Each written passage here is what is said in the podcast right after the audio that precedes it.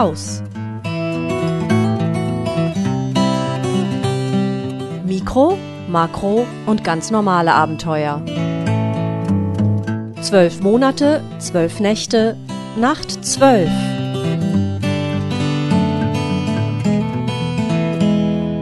Warum draußen schlafen mich glücklich macht.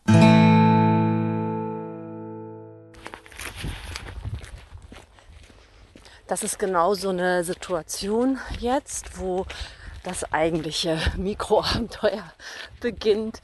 Ich wollte zu einem Übernachtungsplatz, in Schleswig-Holstein laufen. Ja, und was soll ich sagen? Dieses Waldstück ist überhaupt nicht mehr schön.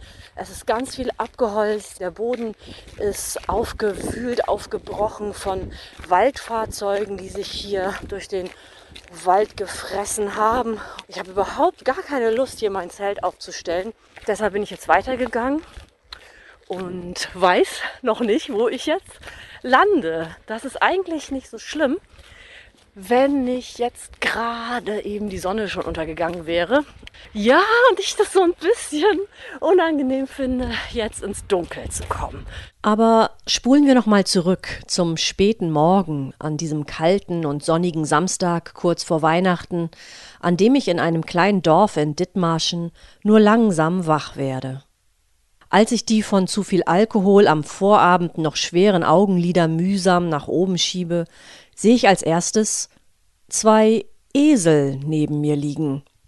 Schnell schließe ich die Augen wieder und versuche, meine Gedanken zu sortieren. Wo genau bin ich nochmal? Ist schon Heiligabend? Liege ich vielleicht in einem Stall und falls ja, wie bin ich hier hingeraten? Und wieso zwei Esel und nicht ein Ochs und ein Esel? Habe ich vielleicht gerade eine Art göttliche Erscheinung, die mich, stramme Atheistin, zum Christentum bekehren wird? Vorsichtig öffne ich erneut die Augen und sehe wieder die beiden Esel. Der eine hat einen roten Schal um den Hals, dem anderen sitzt ein Rotkehlchen auf dem Kopf. Sie schauen mir regungslos direkt ins Gesicht mit einem fragenden, leicht melancholischen Ausdruck, wie er vielen Eseln zu eigen ist. Guten Morgen, sage ich und versuche so zu klingen, als sei morgendlicher Eselbesuch für mich das Normalste der Welt. Schließlich möchte ich die Esel nicht erschrecken. Könntet ihr vielleicht so freundlich sein und mir sagen, wo ich hier bin? Doch die Esel starren mich nur weiter unbewegt an, und im Wachwerden realisiere ich, dass es sich um eine ungewöhnlich kleine Eselrasse handeln muss, nur etwa so groß wie eine Wärmflasche. Ich hebe den Kopf, so dass die für visuelle Wahrnehmung relevanten Gehirnzellen durch die Schwerkraft wieder an ihre vorgesehenen Plätze kullern und erinnere mich. Ich bin bei C in der Nähe von Meldorf in Dithmarschen, Schleswig-Holstein, wo ich gestern Abend gemeinsam mit I und B unser traditionelles vorweihnachtliches Raclette-Essen mit Gräueljulklapp zelebriert habe. Ihr kennt Gräueljulklapp nicht? Unsere Variante davon geht so. Jede sucht zu Hause einen möglichst gräulichen Gegenstand. Zum Beispiel diesen kniehohen, hals- und augenlosen, unfassbar hässlichen Filzwichtel, den man vor Jahren mal von der ostfriesischen Tante geschenkt bekommen hat und den man nie wegwerfen mochte, weil die Tante ja noch mal zu Besuch kommen und nach dem Wichtel fragen könnte. Und dann steht man da, kann den Wichtel nicht vorzeigen, es kommt zum Familienstreit, die kinderlose Tante und ihre Schwester, meine Mutter, verbünden sich gegen die undankbare Brut und beschließen erst den lebenslangen Kontaktabbruch und schließlich wird man auch noch enterbt. Das mit dem Erbe, das kannst du vergessen. So was Undankbares, also das hätte ich ja nie von dir gedacht. Was hast du denn mit dem gemacht? Hast du den einfach weggeschmissen oder was? Weißt du, was der gekostet hat? Wir hatten im Krieg nichts essen und du schmeißt einfach den Wichtel weg. Am Lebensende reicht dann aufgrund des prekären Arbeitslebens und der vielen Reiserei die Altersabsicherung nicht aus. Man landet in der Gosse und denkt beim Blick in den zerbeulten Pappbecher, in den Passanten ein paar Münzen geworfen haben, reumütig. Hätte ich bloß damals den Wichtel behalten. Zum andern hat man die ostfriesische Tante aber auch sehr lieb und bringt es nicht übers Herz, den Wichtel einfach in die Tonne zu werfen. So ein oder einen ähnlichen Gegenstand sucht man für den Gräueljulklapp, verpackt diesen sehr hübsch, um vom gräulichen Inhalt abzulenken, steckt ihn zu den liebevoll Gräuels abgekürzten Geschenken der anderen in einen großen Kissenbezug oder ähnlichen Sack und würfelt schließlich nach vollzogener Weihnachtsvöllerei um die Geschenke. Dabei werden die Würfelregeln jedes Mal neu ausdiskutiert, das gehört dazu. Bei einer 6 darf man sich ein Paket nehmen, das ist ja klar. Aber müssen bei einer 3 wirklich alle ihre gerade mühsam erwürfelten Geschenke nach links weitergeben und bei einer 1 beliebig eintauschen? Also bei einer 4 geben wir dann alles nach rechts weiter. Und, und bei einer 5 muss ich eine Sache abgeben, darf mir aber nichts Neues nehmen. Äh, nur wenn ich eine 6 würfe. Dann darf ich mir wieder was äh, von den anderen nehmen, muss aber nichts abgeben. Und bei einer 2, da passiert gar nichts. Doch, bei einer 2 muss ich dann einmal aussetzen. Egal, Hauptsache die Stoppuhr läuft und klingelt nach zehn Minuten. Dann hat jeder ein sehr hübsch verpacktes Gräuel vor sich auf dem Tisch stehen. Es wird nacheinander ausgepackt und gemeinsam werden die Gräulichkeiten dieser Welt bestaunt. Äh, du wolltest noch die Sache mit den Eseln auflösen, erinnern mich meine Gehirnzellen. Ach ja, ich hatte mir bei diesem Spiel zu später Stunde nämlich einen Wärmflaschenbezug ergräult, auf dem zwei Esel abgebildet waren. Und weil dieser Wärmflaschenbezug ebenso unfassbar kitschig wie aber auch unfassbar flauschig war und weil der Anblick der Esel mich so beruhigt hatte, hatte ich ihn mit ins Gästebett genommen, so dass beim Aufwachen die Esel das erste waren, was ich sah. Der Morgen verlief dann so angenehm, wie er begonnen hatte. Denn was gibt es Schöneres, als mit dem Anblick zweier flauschiger Esel aufzuwachen, von denen der eine auch noch ein Rotkehlchen auf dem Kopf sitzen hat? Der Magen wurde mit Frühstück, die Ohren mit allerlei Geplapper und die Augen mit durchs Fenster einfallendem Sonnenschein gefüllt, bevor wir drei Hamburger Freundinnen die Dithmarscherin C verabschiedeten. Ich ließ mich ein Stück von I und B im Auto mitnehmen und stieg nach wenigen Kilometern am Beginn eines Wanderweges wieder aus. Denn ich wollte ja noch einmal draußen schlafen, wollte zum zwölften und letzten Mal in diesem Jahr alleine eine Nacht im Zelt verbringen dann hätte ich es tatsächlich geschafft, hätte meinen Neujahrsvorsatz wahrgemacht und jeden Monat in diesem Jahr mindestens eine Nacht alleine draußen verbracht. Es wäre einer der ganz wenigen Neujahrsvorsätze, die ich in meinem Leben tatsächlich umgesetzt hätte. Allerdings auch einer der ganz wenigen, die ich je gefasst hatte. Und ziemlich sicher würde es auch der letzte bleiben, den ich je fassen würde. Ich halte nicht sehr viel von Neujahrsvorsätzen, auch wenn ich mich von den Vorsätzen anderer leicht beeindrucken lasse. Der vorletzte Neujahrsvorsatz meines Lebens war, ich möchte im nächsten Jahr endlich mal wieder ein Buch lesen und mich sowohl an den Inhalt als auch an den Namen der Autorin oder des Autors erinnern, wenn ich jemandem von dem Buch erzähle. Das hat geklappt und ich habe mich sehr gut gefühlt, weil ich meinen Neujahrsvorsatz schon im April umgesetzt hatte. Ich habe im selben Jahr sogar noch ein zweites Buch gelesen. Aber da auf meiner Liste mit den guten Vorsätzen für das neue Jahr nur ein Buch stand, hat das zweite Buch sich nicht so gut angefühlt wie das erste. Mein letzter Vorsatz war, ich möchte mal wieder zum Zahnarzt gehen. Hat leider nicht geklappt. Meine Zahnarztangst hat schon beim Denken dieses Vorsatzes laut angefangen zu lachen und den Kopf zu schütteln, was keine gute Voraussetzung war. Zum Glück habe ich friedliche Zähne, die sich seit Jahren ganz still verhalten, vor lauter Angst, ich könnte sie zum Zahnarzt schicken, wo sich zusammengekniffen sadistische Zahnarztaugen mit stechendem Blick ganz nah über sie beugen, bevor sie mit schlangenförmigen und laut gurgelnden Geräten traktiert, beklopft und angebohrt werden.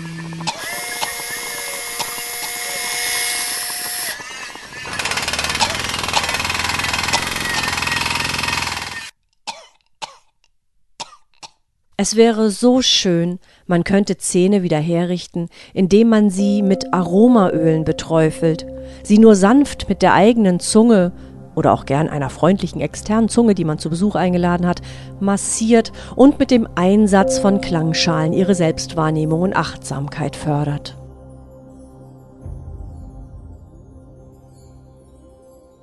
Trotzdem beeindruckt es mich, wenn Menschen sich zum neuen Jahr Dinge vornehmen, die ihr Leben noch schöner machen sollen. Eine Bekannte von mir nimmt sich fast jedes Jahr an Silvester etwas für das neue Jahr vor. Einmal nahm sie sich sogar gleich drei Sachen auf einmal vor. Sie wollte im folgenden Jahr einen bestimmten Berg hochjoggen, sie wollte jede Woche ein ganzes Buch durchlesen, und den dritten Vorsatz habe ich vergessen, weil mir schon nach dem zweiten beim Zuhören ganz schwindlig geworden ist. Soweit ich weiß, ist in dem entsprechenden Jahr leider etwas zwischen sie und ihre Vorsätze geraten, was man gemeinhin Leben nennt und wenig Rücksicht auf die eigenen Absichten nimmt. Oder war es der Alltag? Dann kam noch Corona dazu und sehr viel Arbeit und eine kranke Mutter und schließlich ein Burnout. Stattdessen machte die Bekannte aber vor dem Burnout noch lauter andere großartige Sachen. Die allerdings nicht auf ihrer Vorsatzliste standen und deshalb nicht die gleiche gesellschaftliche Anerkennung genossen, weil sie nicht mit Disziplin, Willenskraft und Leistungsstärke verbunden waren. Um sich um eine kranke Mutter zu kümmern, braucht man nämlich andere Begabungen, zu denen unter anderem viel Fürsorge, Zeit, Nerven und Liebe gehören. Und weil man diese Sachen bei vielen Gelegenheiten des Lebens gut gebrauchen kann, werde ich in Zukunft nur noch diese Dinge auf meine Liste mit guten Vorsätzen schreiben. Ich will im neuen Jahr fürsorglich sein, mir Zeit für meine Liebsten nehmen, meine Nerven schonen und ganz viel lieben.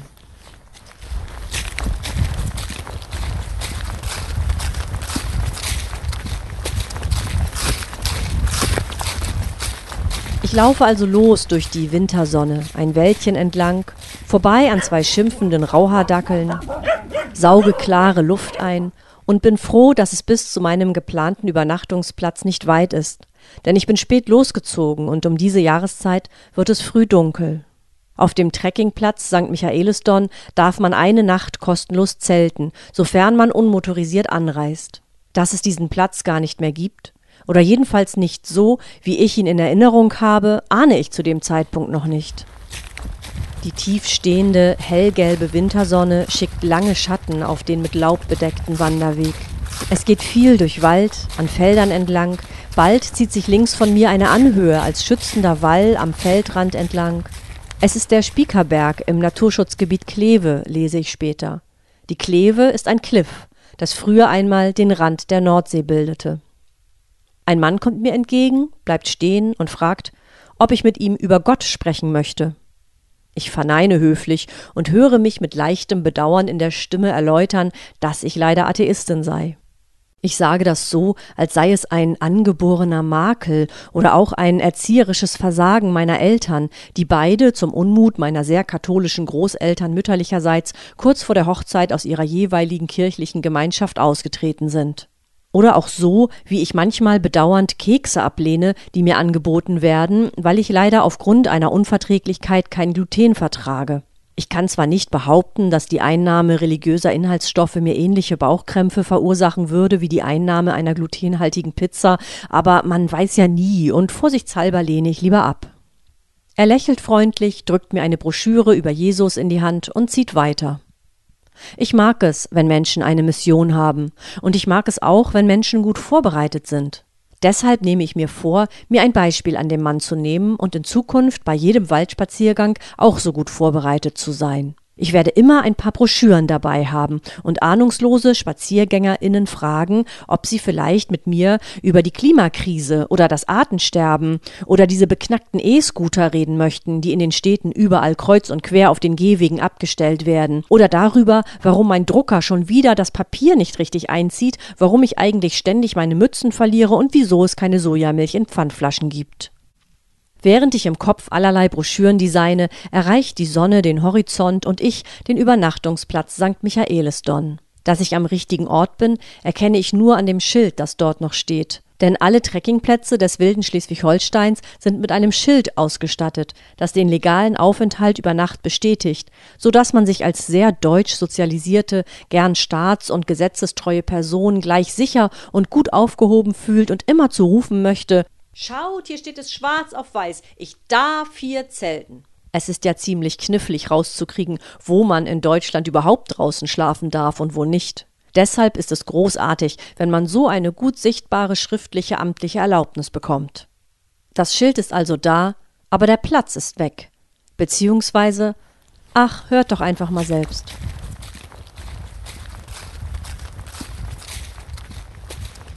Das ist genau so eine Situation jetzt, wo das eigentliche Mikroabenteuer beginnt. Ich habe mir einen Plan gemacht. Ich wollte zu einem Übernachtungsplatz, in Schleswig-Holstein laufen. Der Übernachtungsplatz in St. Michaelisdonn. Und ich kannte den eigentlich schon. Ich war hier vor, vor ein paar Jahren schon mal und fand ihn eigentlich ganz hübsch. Man blickt so auf eine Wiese und steht in einem sehr schönen Waldstück Ja, und was soll ich sagen? Dieses Waldstück ist überhaupt nicht mehr schön. Es ist ganz viel abgeholzt. Es liegt Holz kreuz und quer rum. Der Boden ist aufgewühlt, aufgebrochen von Waldfahrzeugen, die sich hier durch den Wald gefressen haben. Offenbar, ähm, der Boden ist schwarz und matschig und ich habe überhaupt gar keine Lust, hier mein Zelt aufzustellen. Ich fühle mich hier auch überhaupt nicht wohl und das ist eigentlich das Wichtigste. Also klar, es sieht auch einfach nicht besonders schön aus, aber es gibt ja auch immer ähm, sowas an Orten, was man gar nicht so in Worte fassen kann, aber wo man einfach merkt, hier geht das, hier kann ich bleiben, hier kann ich eine Nacht verbringen oder es geht irgendwie nicht. Also ich habe ein ungutes Bauchgefühl, ich bin hier nicht glücklich, ich habe keine Lust, hier morgen früh aufzuwachen. Ja, und genauso ist es hier an diesem Übernachtungsplatz. Deshalb bin ich jetzt weitergegangen und weiß noch nicht, wo ich jetzt lande. Das ist eigentlich nicht so schlimm, wenn nicht jetzt gerade eben die Sonne schon untergegangen wäre. Es ist 16 Uhr ungefähr. Ja, und ich das so ein bisschen unangenehm finde, jetzt ins Dunkel zu kommen und im Dunkeln zu laufen. Tja, da ist es also. Mein heiß ersehntes Mikroabenteuer, auf das ich in dem Moment gerne verzichtet hätte. Statt Abenteuerlust machen sich Enttäuschung und Verunsicherung breit. Denn klar ist, ich muss einen anderen Platz finden, einen Platz ohne Erlaubnisschild in einer Gegend, in der ich mich nicht auskenne, und dann wird es auch noch bald dunkel. Ich gehe also weiter, verlasse den Wald, laufe nun an einer schmalen Straße durch eine offene, hügelige Landschaft, als plötzlich am Horizont eine dicke Apfelsine durch eine Baumreihe schimmert. In einem fast absurden Tempo steigt die Riesenapfelsine in den nächsten Minuten höher, wird kleiner und heller, bis sie schließlich als strahlend gelbe Zitrone einen zarten Schimmer auf die Straße unter meinen Füßen, auf die Felder und Bäume legt. Und mit der gleichen Geschwindigkeit, mit der die Dunkelheit durch den Schimmer an Schärfe verliert, hält sich auch meine Stimmung wieder auf. Oh, was ich jetzt gerade sehe, Oh, das finde ich aber richtig toll. Es ist nämlich heute einer der wenigen recht klaren ähm, Tage im Dezember und der Vollmond ist eben aufgegangen. Das macht mir jetzt richtig gute Laune. Und jetzt ziehen auch noch ein paar Gänse oh, vor dem Vollmond vorbei. Okay, die Stimmung ist wieder top gerade, auch wenn ich hier jetzt noch ein Stückchen an der Straße langlaufen muss, was natürlich immer nicht so viel Spaß macht. Aber ich glaube, hier geht es auch gleich wieder ab in die Natur. Dass ich ausgerechnet Hilfe von ganz oben bekomme, lässt mich kurz stutzen. Aber mein gut abgehangener Atheismus lässt sich von so ein bisschen Vollmond nicht aus der Ruhe bringen.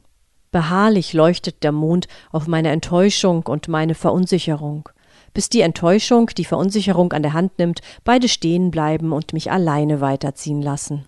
Und tatsächlich, kurz hinter Dingen, im Ortsteil Dingerdon, habe ich mir nicht ausgedacht, das heißt wirklich so, finde ich nicht nur meine Abenteuerlust wieder, sondern auch einen Zeltplatz. Nicht ideal, aber gut genug, um die Nacht zu verbringen, soweit ich das in der seidenglitzernden Landschaft erkennen kann. Ich habe jetzt ein Plätzchen gefunden, und habe das Zelt aufgebaut. Ich habe es nicht ganz geschafft bis Kuden, weil es doch echt schnell dunkel geworden ist. Und ähm, ja, bin jetzt so ein bisschen vom Wanderweg weggegangen, über so ein unbewirtschaftetes Feld rüber, an den Rand von einer Hecke.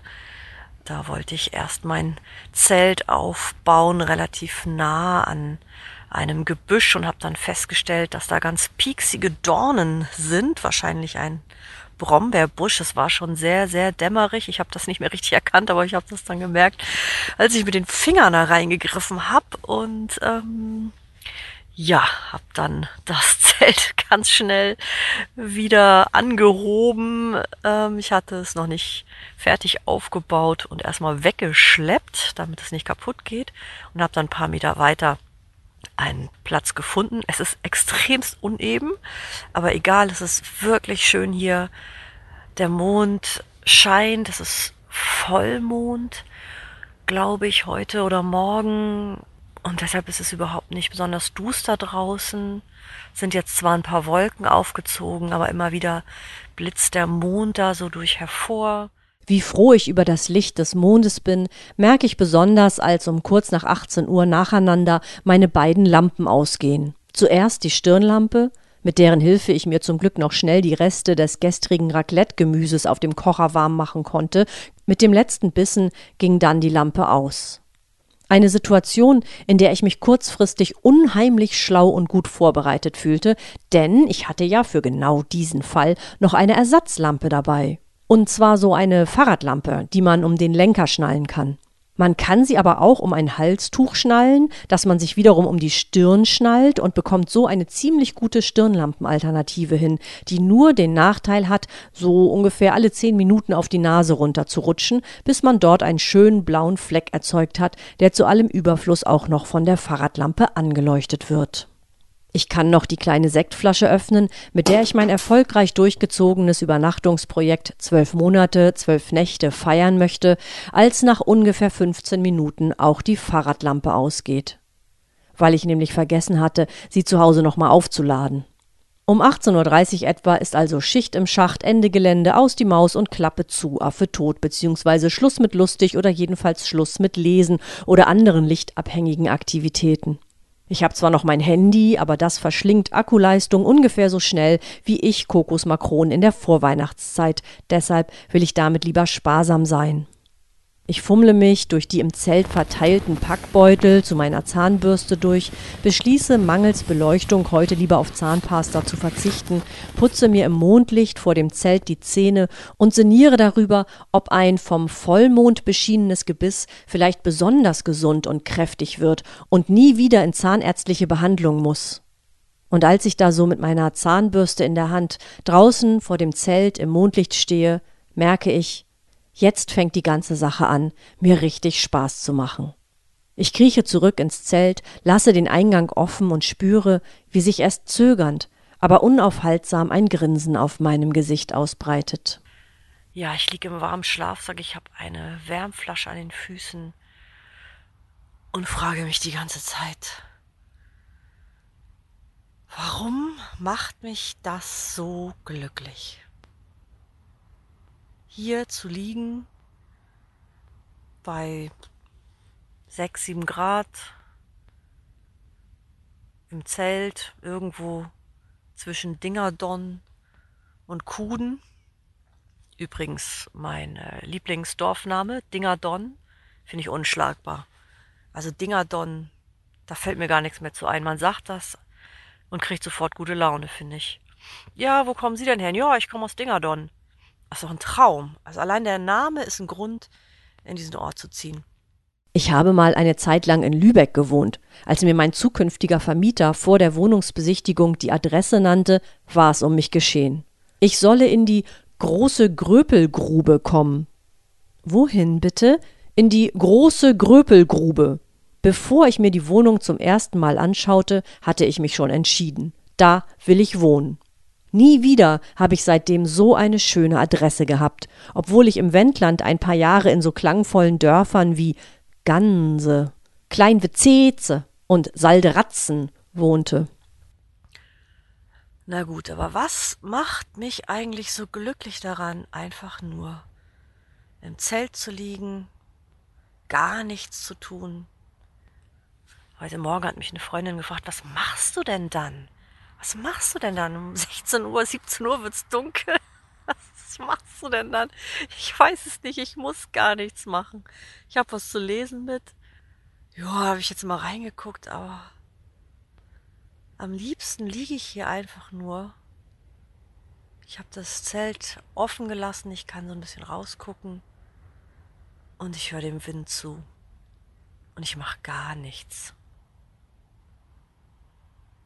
Ich mache gar nichts.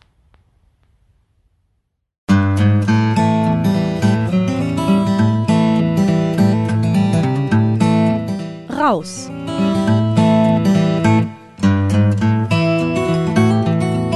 Mikro, Makro und ganz normale Abenteuer. Ein Outdoor-Podcast von Andrea Sievers.